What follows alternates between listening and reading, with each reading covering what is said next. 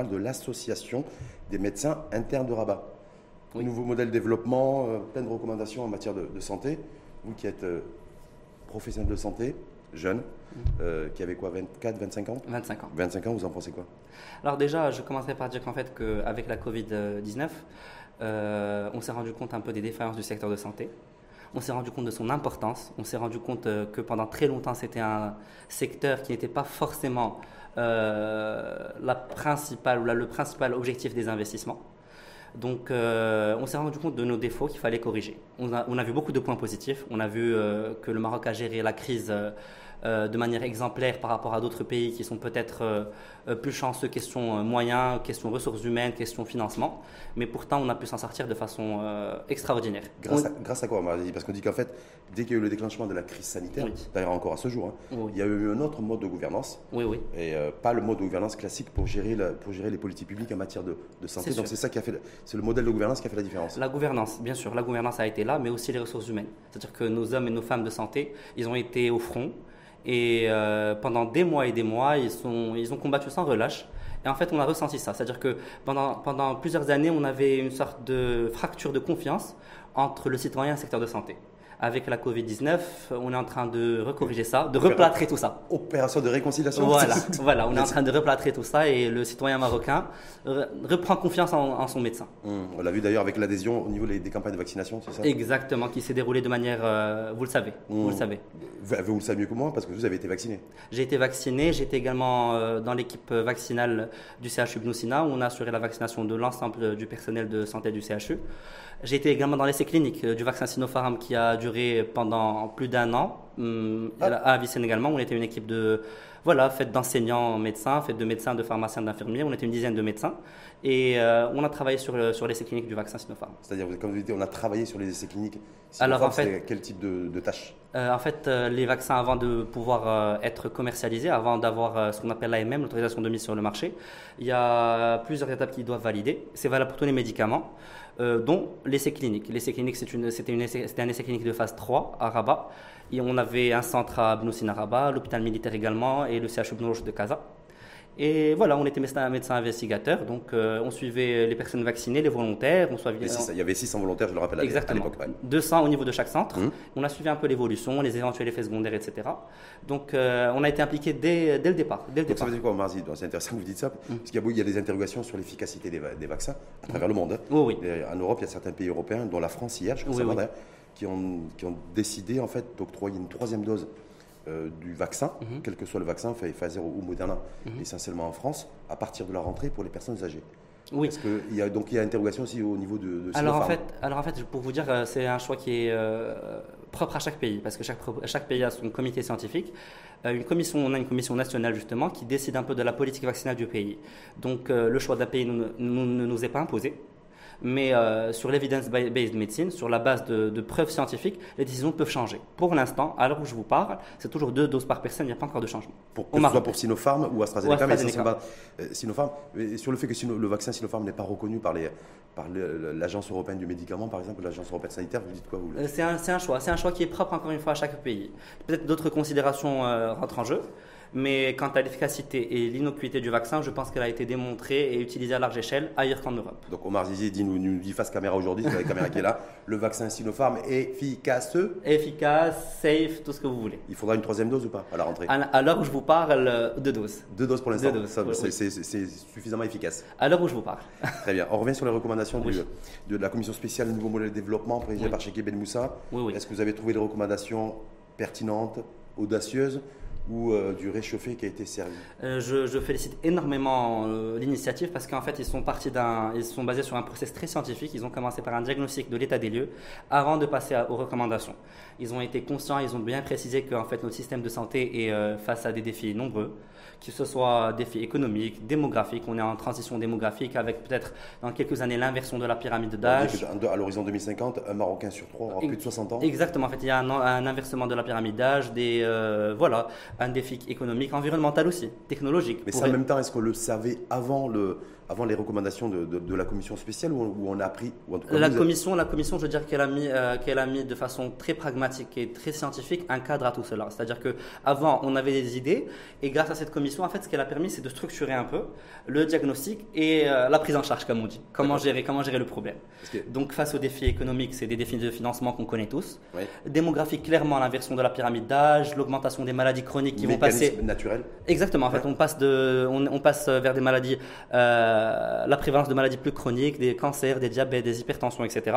C'est un défi de taille également pour. On en aura de plus en plus. Hein, Exactement. déjà déjà le prévoir, c'est ça. Exactement. C'est une inversion de la pyramide avec euh, des problèmes qui sont également environnementaux, qui sont internationaux, qui incombent un peu à la société internationale, euh, des défis technologiques de façon à ce que la médecine de 2021, la médecine à la fois pratiquée, offre de soins, et la médecine, de, quand je parle de formation médicale, devra répondre à des exigences et devra donc porter l'habit de la technologie. Il devra l'utiliser. Et est-ce que vous considérez, vous, euh, Omar Azizi, que le, tout le personnel de santé chez nous, mm. public et privé confondu, est conscient de ça il, est conscient qu'en fait, on va, il va y avoir un point de bascule, avec un changement plus ou moins euh, radical hein, en termes de, rupture dans, les prochaines, dans les prochains mois les prochaines semaines, ce qui va induire d'ailleurs, et ce qui induit d'ores et déjà un changement d'état d'esprit. Je dirais que la pratique euh, quotidienne euh, vous pousse à prendre conscience des changements qui, ont lieu et qui auront lieu dans les semaines, mois, plutôt années à venir. Le changement, il ne tardera pas. Euh, et en fait, en médecine, ce qu'on dit, c'est où on est à jour, et donc on est toujours médecin, on est dépassé, on travaille encore avec des recommandations qui datent. Mmh. la médecine, c'est des articles qui sortent chaque jour, c'est des nouvelles technologies qui sortent chaque jour, donc il faut se tenir à la page. Et c'est la publication scientifique parce qu'il faut aussi produire d'un point de vue scientifique. Exactement, exactement, j'y viendrai, exactement. Mais juste, je, reste un petit peu sur les, les, recommandations. voilà. Alors, les recommandations, en fait, elles ont repris, euh, je dirais, euh, cinq piliers. Cinq piliers qui sont euh, connus et reconnus un peu de la santé. Mmh. Si on devrait parler des différents acteurs de santé, on parlera des ressources humaines, mmh. du patient, mmh. de la maladie en elle-même, la maladie qu'on considère comme une entité en elle-même, euh, de la gouvernance et puis de l'infrastructure. Je pense qu'on va être d'accord sur ces cinq piliers, ces cinq facteurs qui constituent un écosystème de santé. Sauf qu'il y a quelque chose qui, là où il y a le bas blesse, qui concerne d'ailleurs la majorité des Marocains, me semble-t-il, c'est-à-dire comment je vais pouvoir financer, moi, euh, ma, la, protection de ma santé, ou alors quand je suis malade, euh, et eh ben j'ai besoin d'une prise en charge, est-ce que je vais continuer à devoir remettre un un chèque, mm. euh, présenter une carte bleue, euh, voilà, oui. Ben, justement, c'est grâce au chantier lancé par Sa Majesté de cette couverture médicale universelle qui permettra de résoudre beaucoup de problèmes. Mais si on procède euh, d'abord par, par étapes, je parlerai des ressources humaines. On est conscient qu'on est en pénurie. On est conscient qu'on avait fixé un objectif il y a plusieurs années de de former 3300 médecins par an. Par an, et là on, est encore, 2000 péniblement. Voilà, on est encore très loin de la barre des... Confirmé, on est à peu près à 2000 max euh, Plus que 2000, mais on, est, on est loin de la barre des 3000. Pour vous dire également, on a une exode de médecins qui est juste... Euh, on a une hémorragie qu'il faut stopper parce que si on venait à chiffrer ces, ces médecins qui quittent le territoire, ils sont chiffrés entre 600 et 700 par an. 600, Donc, 600 médecins par an. Euh, par an, sur une production, sur une formation de médecins qui n'atteint pas les 3000. Hmm. Donc on est à quoi? Un tiers, un quart de médecins qui nous quittent Mhm. Euh, donc euh, voilà, il y a la problématique des ressources humaines. Comment, fidéliser, comment fidéliser nos médecins?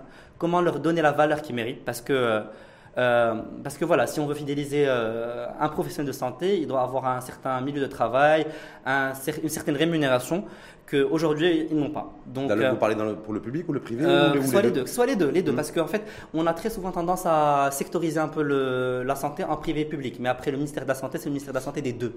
Oui, c'est le ministère de la Santé des deux. Et cette vision binaire qu'on a de public et privé, elle est un peu. Euh, voilà, il faut, il faut passer, il faut la dépasser et réfléchir plutôt en termes de partenariat, de public-privé. Sauf, sauf, que le citoyen, le citoyen lambda aujourd'hui qui se dit Moi j'ai beaucoup plus confiance à la, à une clinique qu'à un hôpital public. C'est ce que je disais tout à l'heure. C'est que avec, c'est ce que je disais tout à l'heure. C'est avec, c'est avec la confiance justement, la confiance qu'il faut restaurer un peu avec le citoyen marocain et entre les professionnels de santé.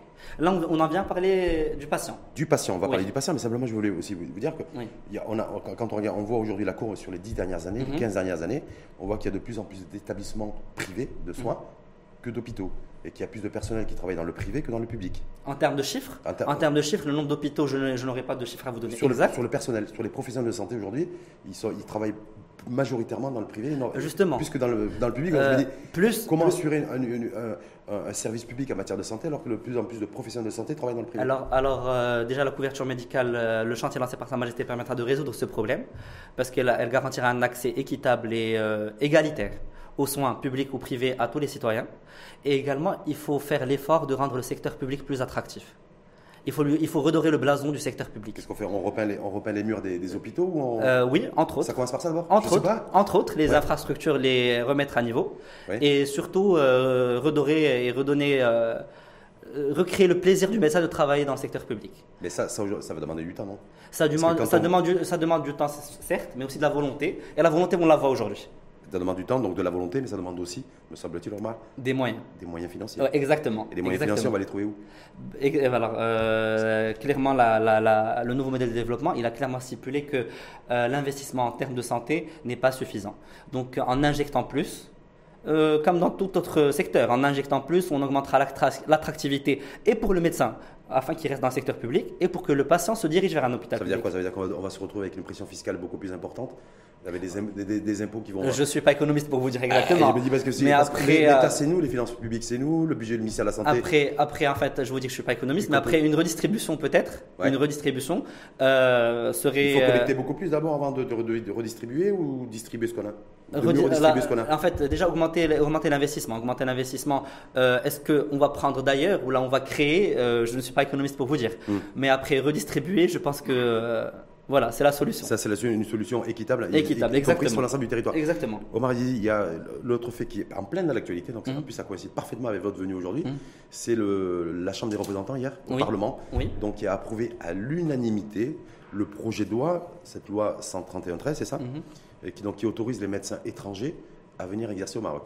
Est-ce que vous, en tant que jeune médecin, euh, vous dites euh, c'est une excellente nouvelle alors je dirais qu'on euh, s'inscrit parfaitement dans la volonté de Sa Majesté, de, de, cette couverture médicale universelle qui va régler beaucoup de problèmes. Après la venue des médecins, on est, on est pour. Mais comme l'a insisté, comme l'a dit le Sa Majesté dans son discours, c'est qu'il y a les hautes compétences qu'on veut attirer. C'est-à-dire les hautes compétences Les hautes compétences, c'est-à-dire qu'un euh, certain niveau scientifique qu'on veut attirer. Donc, euh, tout en disant qu'on s'inscrit parfaitement... C'est pas ça, vous, êtes en train de dire, on, est, on a une vision, vous avez une vision purement élitiste. Pardon vous avez pas, Quand vous dites ça, ce n'est pas une vision purement élitiste. Élitiste d'un point de vue scientifique. quand on voit les déficits aujourd'hui, on a besoin de, beaucoup, beaucoup, Mais après, d'infirmiers. Après, après vous me dites élitiste. Élitiste euh, d'un point de vue scientifique, oui. On veut le meilleur du meilleur pour nos citoyens. Oui, élitiste d'un point de vue scientifique, c'est-à-dire que on veut les plus Mais les mêmes exigences à l'égard du médecin étranger qu'à l'égard du médecin marocain. Bien, évidemment, bien évidemment, bien évidemment. Notre secteur de santé, je pense qu'il a démontré, nos professionnels de santé ont démontré de leur qualité de, de médecins, d'infirmiers, de techniciens euh, et d'autres, hein, je cite pas de, toutes les catégories, pendant la Covid justement. Mm. Dans les congrès, quand on se déplace, quand un médecin marocain, un prof marocain prend la parole, il est écouté. Mm. Et donc, c'est les mêmes exigences. Mm. Par contre, j'ai vu que le Conseil de l'ordre des médecins, lui, il est opposé à ce, à ce projet de loi. Si vous avez lu ce qu'a écrit l'ordre des médecins, en fait, il a précisé que... Euh, il, a vis-à-vis de la valeur scientifique. Exactement. Il, a, été, il, a, été étonné, il a été étonné... Dans certains pays. Voilà, en fait, il a été étonné que, du fait de ne pas l'avoir impliqué dans la décision. C'était dans le communiqué de, l'ordre national. Et également, euh, il s'inquiétait de la valeur scientifique de ces diplômes parce que, comme je vous l'ai dit, l'intérêt est d'attirer les, hautes compétences. Mm. On, ne veut, on, ne veut, que le meilleur du meilleur pour le Marocain. Euh, donc, euh, ce qu'il demande au Parlement, c'est quelques amendements qui vont servir de garde-fou mm. pour s'assurer justement de la valeur scientifique de ces personnes qui vont venir pratiquer sur nous. Parce que vous et moi, sur nous. Quand on sera malade, quand on, quand on fera un accident quand, euh, quand on atterrira dans un hôpital, on va être sûr que ces médecins qui sont devant nous sont qualifiés pour nous prendre en charge. Je pense qu'on peut faire confiance au pouvoir public, non, là-dessus? Euh, Pouvoir public, c'est-à-dire? Bah, Le pouvoir public, mais c'est la santé. Ça fait... Il ne va pas accueillir, je veux dire, il n'y aura pas des médecins ou des infirmiers, des infirmières bulgares, par exemple, qui ont défrayé la chronique il y a plusieurs années euh, en Europe, qui, qui vont venir si effectivement le diplôme et la valeur scientifique n'est pas reconnu par les pouvoirs C'est ce, que demande, ce que demandent les amendements. Les amendements mhm. demandent un certain nombre d'années d'expérience. Ouais. J'ai vu que les amendements, ils demandent un titre de séjour, un mariage avec un Marocain ou une Marocaine depuis au moins. Un mariage, non. un mariage, non. Un mariage, non. Ils demandent en fait euh, un certain nombre d'années d'expérience, euh, que la langue euh, parlée par le citoyen marocain soit également parlée par le médecin. Parce que nous, quand on veut aller ailleurs à l'étranger, on nous demande des certificats de langue. Donc ils demandent ça aussi. Il demande également. Si le, patient, si le patient parle français, il faut nécessairement que le médecin parle français. Si mais, le, si le patient parle darija, est-ce ben, qu'il faut nécessairement que le médecin étranger parle darija? Eh ben, idéalement, idéalement, si vous ne pouvez pas communiquer avec votre malade, hmm. il faut quand même parler la même langue. D'accord. Donc euh, c'est ce qu'il demande en fait. Il demande l'expérience, il demande la barrière de la langue, il demande que la direction des structures médicales, parce qu'en fait dans chaque structure médicale, on a, un, on a un directeur administratif et un directeur médical. Il demande que la direction médicale reste marocaine pour euh, garantir, euh, en fait, pour protéger et la santé du citoyen et le secteur de santé. Est-ce que c'est pas une manière aussi pour eux de se protéger, c'est-à-dire de pouvoir maintenir aussi, de pouvoir limiter le Conseil de l'ordre des médecins, de pouvoir limiter aussi le nombre d'arrivées de médecins étrangers et garder un peu la main sur le la main, sur le, la main, la main, la main ou le doigt ou le pouce ou le sur sur bah, sur le fait d'avoir des médecins essentiellement maroco-marocains qui exercent au Maroc mais après, et d'avoir un nombre limité de médecins étrangers qui viennent. Mais après, il faut dire que ces médecins qui veulent garder la main sont aussi marocains. Oui. C'est aussi des citoyens marocains. Oui on doit les protéger aussi. Non, mais de toute façon, on doit protéger qui? On doit protéger tout le monde. Tout le monde, exactement. D'un point de vue sanitaire. Donc, on ne doit, euh, pas faire, on doit pas verser dans le corporatisme. C'est sûr, c'est sûr. Moi, ce qu'ils, demandent, ce qu'ils demandent, eux, c'est, justement de la garantie de la compétence et la garantie de la langue et la garantie du lieu de travail. C'est ce qu'ils demandent. Parce qu'ils pourront travailler à la fois dans le public et dans le privé D'après les textes, oui. D'après les textes, oui. Donc ça sera. Ça sera, ça sera en fait. la, vision, la vision, je pense, c'était de combler un besoin, un médecin qui est manifeste. Qui est manifeste. Après, est-ce que c'est. Déficit, je rappelle, déficit de 100 000 médecins Oui, le déficit est là. Mais est-ce que la solution, c'est d'ouvrir les portes à tout le monde, euh, sans garde-fou Hmm. je dirais qu'il faut quand même protéger un peu. Parce qu'on peut avoir aussi des médecins en provenance de l'étranger, parce que maintenant ils vont être autorisés, on attend la validation par la deuxième chambre, hmm. mais qui pourront aussi se rendre dans des régions reculées du Maroc où des médecins maroco-marocains refusent d'aller. Refusent d'aller euh, non, je sais pas. Je dirais pas refuse d'aller, c'est-à-dire que. en tout cas, ils, y vont à reculons pour ceux qui y vont. Euh, mais le contrat est forcé. Et le contrat est forcé. C'est un contrat qui est en fait, il n'est pas forcé, c'est une signature qui se fait par choix.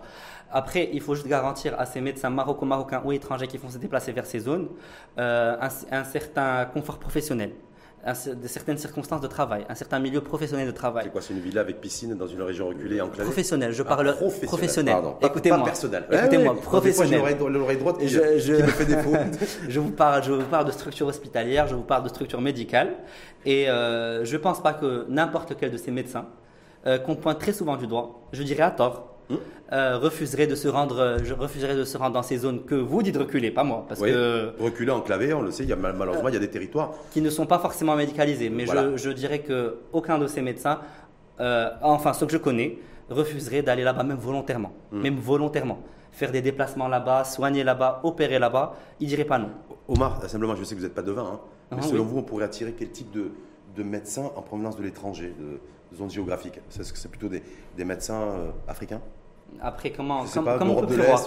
Comment, on peut prévoir Comment on peut prévoir. Ça dépendra de l'attractivité et, les, et ce qu'on offrira en, retour. Mais après, euh, quelle région géographique Comment on peut prévoir?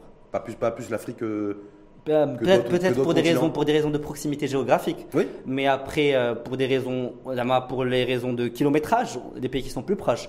Mais après, qui peut prévoir?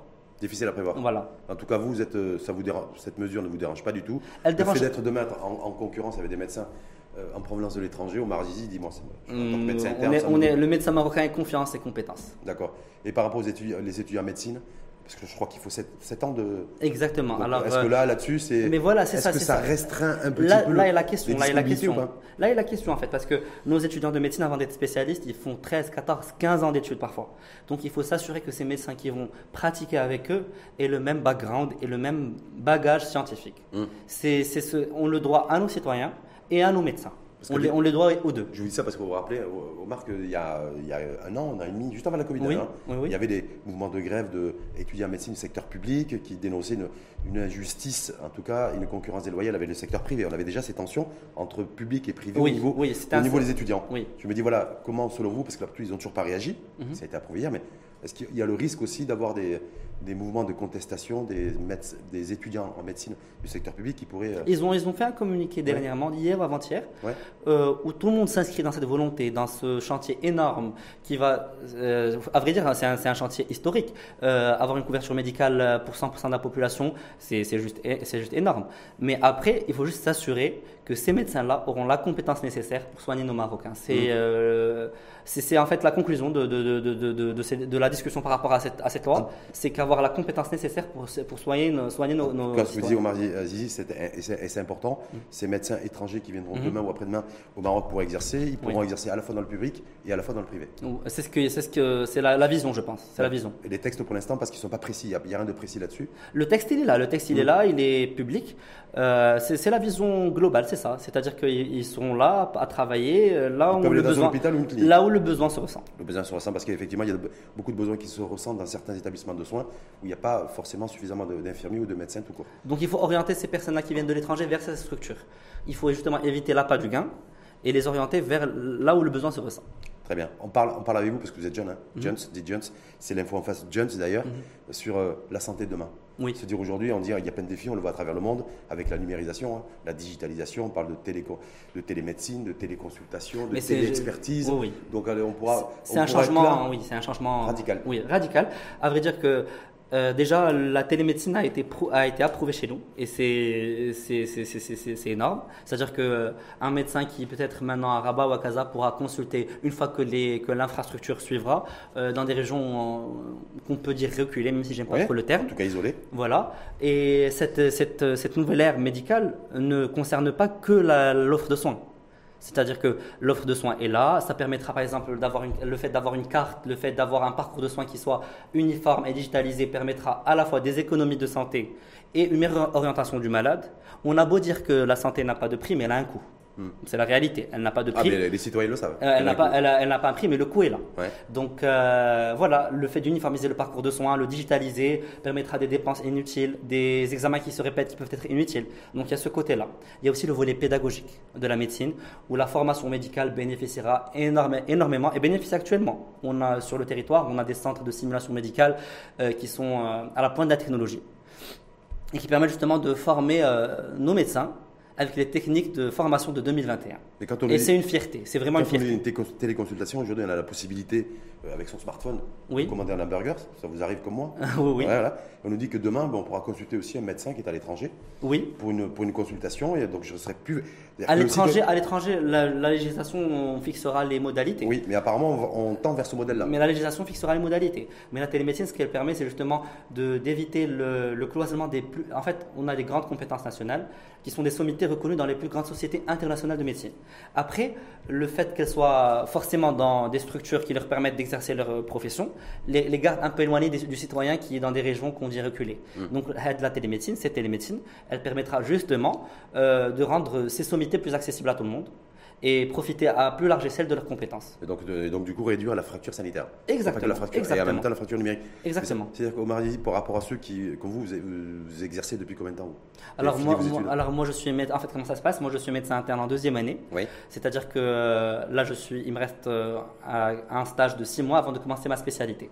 Donc, on est aux hôpitaux. À la, la chance qu'on a au Maroc, c'est qu'on est aux hôpitaux dès la troisième année de médecine en tant que médecin externe d'abord.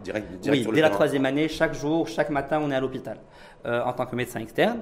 Et au terme des 5 à 6 premières années d'études, on passe un concours, le concours d'internat, qui nous permet justement de prendre ce statut de médecin interne. On exerce à plein temps au niveau des centres hospitaliers universitaires. Donc public Public, bien sûr. Et la tentation du privé? Pour l'instant, elle n'est pas là et je ne pense pas qu'elle sera là. Le temps plein aménagé mm, Pour l'instant, elle n'est pas là et je ne pense pas qu'il sera là. Non? C'est-à-dire que même vous, jamais vous, vous, allez, vous respecterez d'abord avant tout le contrat moral de se dire voilà, je suis rattaché au public, je resterai dans le public. Mais après, le temps partiel aménagé, c'est un droit. Oui, c'est un, un, droit légal euh, qu'on ne, qu'on ne discute pas. Oui, mais qui mm. pourrait être rediscuté peut-être dans les prochaines semaines, dans les prochains mois. Peut-être, me semble-t-il. Peut-être, mais à l'heure où on parle, c'est un droit. Et euh, pour la plupart des personnes qui travaillent autour de moi, je vois qu'ils le respectent. Ils le respectent. Donc, euh, tant que c'est dans leur droit, on ne peut qu'encourager. Et vous, dernière, dernière petite question, Marzi, peut-être un peu plus personnelle. Hein. Oui, dites-moi. Pourquoi vous avez choisi d'être d'être médecin? Médecin alors, interne alors euh, médecin ou médecin interne? Médecin, médecin, médecin dans un premier temps. D'accord. Alors c'était une passion qui. Euh, de petit enfant. De petit enfant, comme ça commence très souvent. De, de télé. de, docteur, maman, Voilà, docteur, de télé, de séries médicales. Et en terminale, la dernière année du lycée, on est parti vers cette voie que je ne regrette pas du tout après euh, la tentation de passer ce concours d'internat, qui est un concours très difficile parce qu'on se retrouve avec des semaines, des avec des horaires qui sont juste incroyables, euh, c'était justement la responsabilité. En tant que médecin interne, on est responsabilisé très tôt, on a nos patients très tôt et on prend des décisions très tôt. Toujours dans un cadre qui est seniorisé universitaire, c'est ça l'avantage, c'est-à-dire qu'on apprend avec nos enseignants, mais on prend des décisions avec eux. Hmm. C'est-à-dire qu'on est impliqué dans le circuit hospitalier et c'est une entité qui est reconnue. Le médecin interne est reconnu dans le CHU. Donc il y, a un peu de passion chez vous? Beaucoup, de passion? Beaucoup, beaucoup. Euh, et, le fait aussi d'être en capacité de sauver des vies parce que médecin voilà. c'est voilà voilà mais je, dirais je dirais le fait d'être médecin vous permet en fait euh, euh, je, si on compare à d'autres professions le fait juste d'améliorer la journée de quelqu'un mais ne serait-ce que d'un pour cent c'est un peu cliché ce que je dis mais elle n'a pas de prix. Elle n'a pas de prix. Quand un patient est en train de, de, partir devant vous et il vous tient la main pendant ces dernières minutes, ça n'a pas de prix. Parce qu'il se livre complètement à vous, des Oui, fois. oui, à nu. Il se livre à nu, je parle, je, pas physiquement, physiquement clairement, Hum. mais euh, il se, vraiment il se livre. C'est pas évident à gérer psychologiquement ça. Oui, Euh, on, on apprend, on apprend de nos anciens et on apprend à mettre quelques barrières pour protéger notre vie personnelle et tout en restant pleinement impliqué euh, avec nos patients. Merci infiniment, Maziz. Merci à vous. Ça a été un plaisir de, de vous recevoir, de débattre Merci. avec vous et de, et de montrer une fois de plus, comme depuis d'ailleurs le début de la semaine et comme toutes les dernières semaines de chaque mois dans l'Info en face Matin TV, eh bien que ce Maroc qui, a- qui, qui avance, hein, parce qu'il y a un Maroc qui avance, avance, et oui. ce Maroc qui avance, il avance, il avance grâce aussi à des personnes comme vous. Et des personnes et- d'autres- personnes aussi que, que nous avons eu l'honneur de recevoir et d'autres qu'on n'a pas encore reçues et que je me ferai, dont je me ferai le plaisir de recevoir parce que ces nouveaux visages avec ces discours qui soient, qui soient voilà, authentiques, Mhm. sincères, profonds, c'est aussi ça, là, où on parlait tout à l'heure de réconciliation avec la Covid, Oui, mais c'est la réconciliation aussi au, au sens large entre le, le Marocain et les différentes institutions qui sera l'enjeu crucial de ce, la réussite de ce nouveau modèle de développement. exactement, qui est, euh, qui est une feuille de route qu'on aimerait vraiment voir ré- réaliser. Eh ben, ça sera grâce en tout cas à des gens comme vous et à des forces vives de la nation.